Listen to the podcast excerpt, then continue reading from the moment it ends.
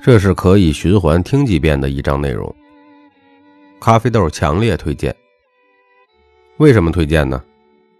四个字：帮你逆袭。我们首先了解一下战略思维，一定要记住这个词。什么是战略思维啊？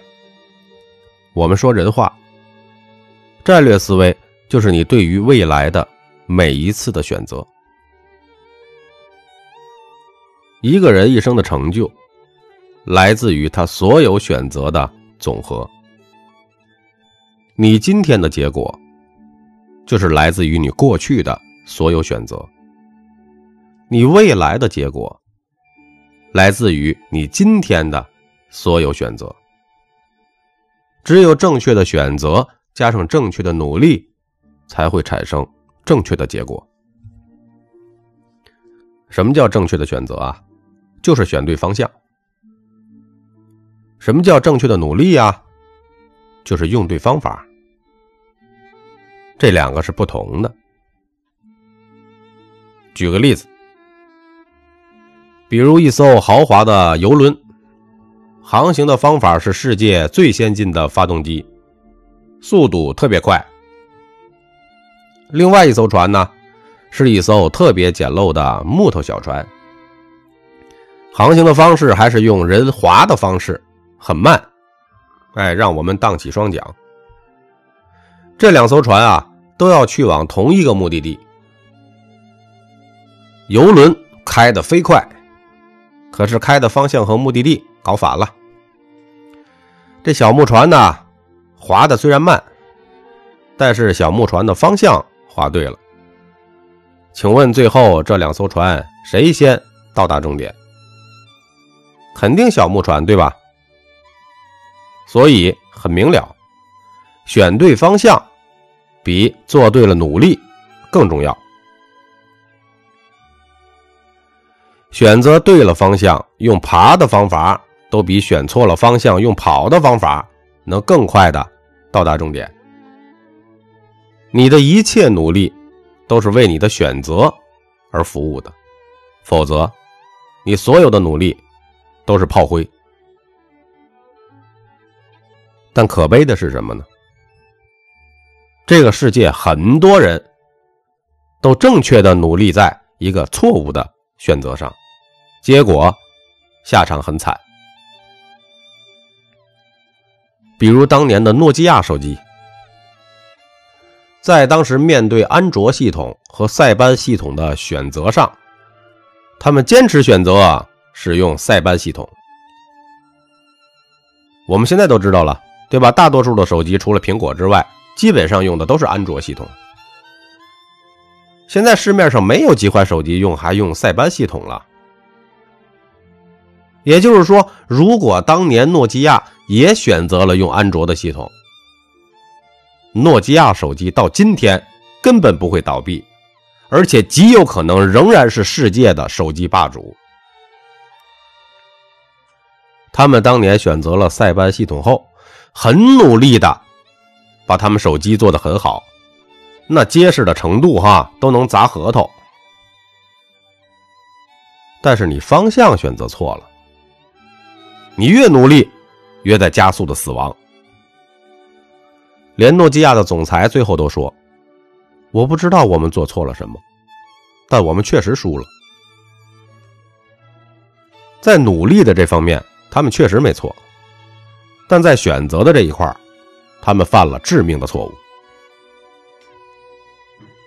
你看一些很多小老板，小错从来不犯，但一犯就是致命的错误。真正的高手们呢，是小错不断，但大错误从来不犯。老板们的工作就是做对选择，员工的工作。就是做对努力，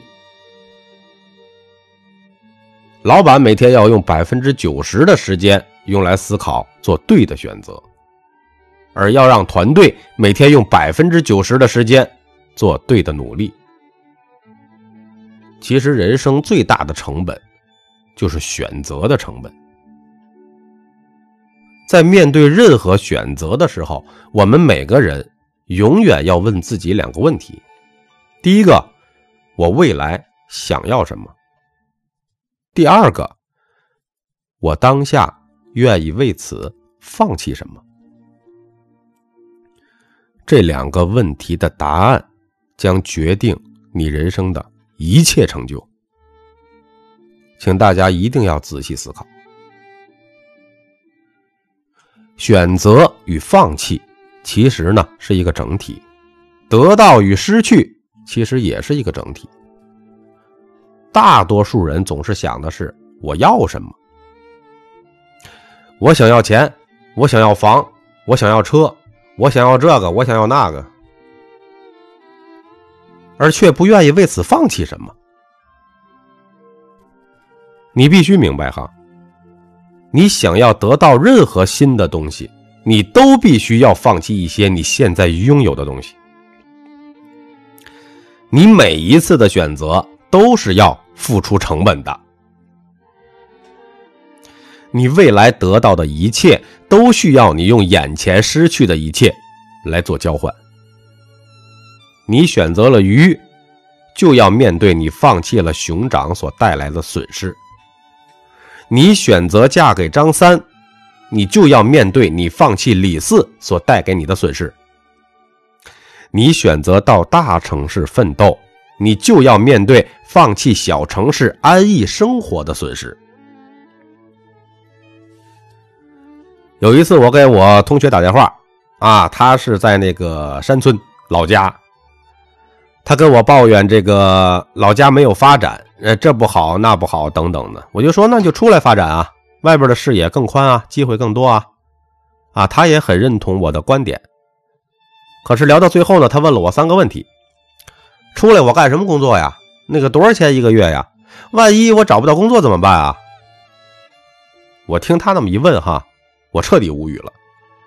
最后我说呢，哎，外面风险还是挺大的，你还是在老家比较好。比较安稳，为什么呢？因为我知道啊，我说再多都没用了。他又想得到新的回报，又不愿意承担回报所付出的成本。这个例子说明什么呢？这也是很多人的常态。又想吃到苹果，又不肯种一粒苹果种子，然后守着那块荒地，暗自神伤，自叹命运不公。一切的选择都在得失之间，而每个人做的选择不同，就是因为每个人对得失的判断标准不同。其实，无论你做任何选择，核心就参考一个标准，什么标准？一切选择以未来长期的回报为导向。只要不具备未来长期回报的。眼前的利益再高，都不能常干，因为所有眼前的钱都是小钱。普通人啊，总以眼前的利益为导向，导致永远赚不到未来的大钱。其实真相是什么呢？是你现在拥有的一切财富，在未来的前面，根本就是微不足道的。三十年前。万元户就是富豪，那今天呢？万元户还算个啥呀？今天你觉得一千万很多，但放在未来呢？三十年后的一千万可能也就等于今天的十万。有时候啊，“活在当下”这四个字害了很多人，因为活在当下，就会被永远的。困在当下，高手们都是活在未来，舍掉当下。举个例子啊，这里有一只母鸡，还有一百个鸡蛋。错的选择就是放弃了一只母鸡，而选择要了一百个鸡蛋。最后我把这一百个鸡蛋吃完了，没得吃了，最后我饿死了。正确的选择呢，就是我放弃了一百个鸡蛋，而选择要了一只母鸡。结果母鸡后来又下了一百个鸡蛋，而且呢，母鸡呢还把这一百个鸡蛋孵出来了一百个小鸡儿。一百只小鸡呢，长大后呢，又下了一万个蛋。那问题来了，你们觉得现实中多数人，包括你，做选择的时候，要了一只母鸡呀，还是要了一百只鸡蛋啊？你肯定会说，那肯定都要了那只母鸡呀。我告诉你，你错了。真实的答案是，百分之九十的人都选择了要那一百个鸡蛋，因为一百个鸡蛋在当下这一刻看起来比那一只母鸡更划算。所以，大多数人在做选择的时候，会选择眼前。得到的多不多？为什么呢？因为眼前得到的看起来更真实啊，而且未来有可能得到呢，但是有很多风险啊，有很多不确定性啊。比如，谁知道母鸡能不能下一百个鸡蛋啊？万一鸡生病了呢？万一鸡跑了呢？万一鸡死了呢？对吧？所以，这也解释了。为什么大多数人不愿意放弃眼前拥有的原因？多数人都是用近视镜来做选择的，叫鼠目寸光；而只有少数的成功人士是用望远镜在做选择的，叫高瞻远瞩。阿里巴巴的首席财务官蔡崇信，当年在香港的年薪。五百万，但是呢，却选择加入了阿里巴巴。当时的月工资只有五百块。这件事儿就是用望远镜在做选择。这个世界有两种人是注定永远无法成功的。听众朋友们，听听这两种里面有没有你？第一种人。自己不做选择，没有自己的主观判断力，全听别人意见，人云亦云。比如说，有一些年轻的二十来岁的男孩子、女孩子，爸妈说让他们回老家相亲结婚，哎，马上就相亲结婚了。结了婚之后呢，这个爸妈就让这生孩子，然后就开始生，一生了就生了两三个。结果自己都还是个孩子吧，还带来俩孩子，在本该奋斗的年龄选择了带孩子，最终自己没啥事业，在社会没有价值，过的肯定会苦。我们管这种自己不会做选择的人，起一个华丽、低调、有内涵的称呼，称之为傻子。而第二种人呢，恰恰和这第一种人相反。哎，这种人啊，选择的太多，因为这种人太聪明了，干什么事儿都在不断的算计眼前的得失，稍微有些更大的利益，他就跑了。你应该经常会看到有些人，对吧？能力挺强的，也挺优秀的，但就是不扎根儿。今天做这个，明天做那个，选择太多，算计太多。记住哈，心不扎根，事情永远都长不大。事情不长大，钱不会增加。我们管这种选择太多的人，称之为聪明人。聪明啊，其实并不是一个褒义词，因为所有的聪明前面往往都会加一个小字，叫小聪明；但智慧的前面往往都会加一个大字，叫大智慧。所以，无论是第一种不做选择的傻人，还是第二种选择太多的聪明人，都是注定无法成功的。只有第三种人，才会得到。大的成功，这种人就是做对一个选择后，坚定自己的选择做下去，简称智慧的选择，傻傻的行动。但这个傻和第第一种人的那个傻完全不是同一种傻哈。第一种人的傻呢，就是愚蠢；第三种人的傻是装傻，叫大智若愚。可现在可能又有朋友说了，那我现在怎么办啊？我跟大家说哈，人呐都是有成长过程的。你把这三种人结合在一起，你就会发现，这就是成长的过程。从傻修炼到聪明，再从聪明修炼到傻，那么一个过程。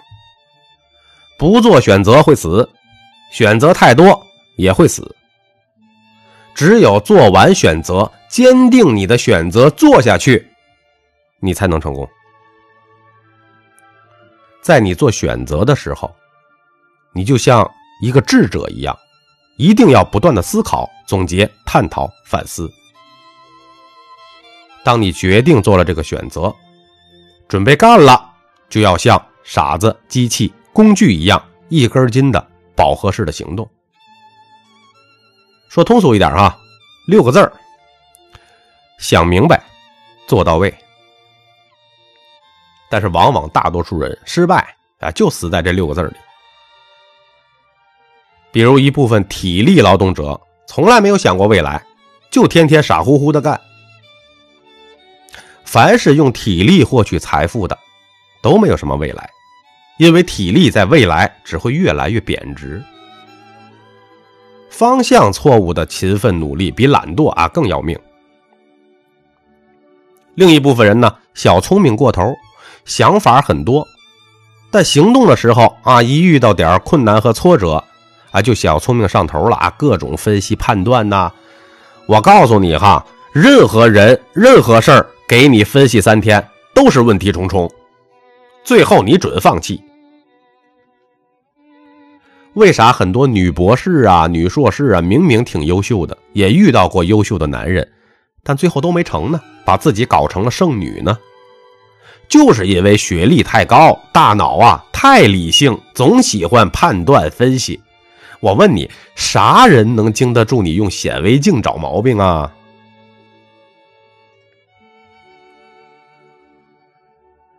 所以说啊，咖啡豆告诉大家，选择前要理性的判断，选择后要感性的干。选择前要有智慧的思考，选择之后就傻傻的干吧。这就是你的修炼之路。我是作者三百六十五天咖啡豆，如果觉得有一点点的收获，请您订阅。并转发专辑，给一些动力。咖啡豆一定努力创作播出更加优秀的内容。感谢您的收听。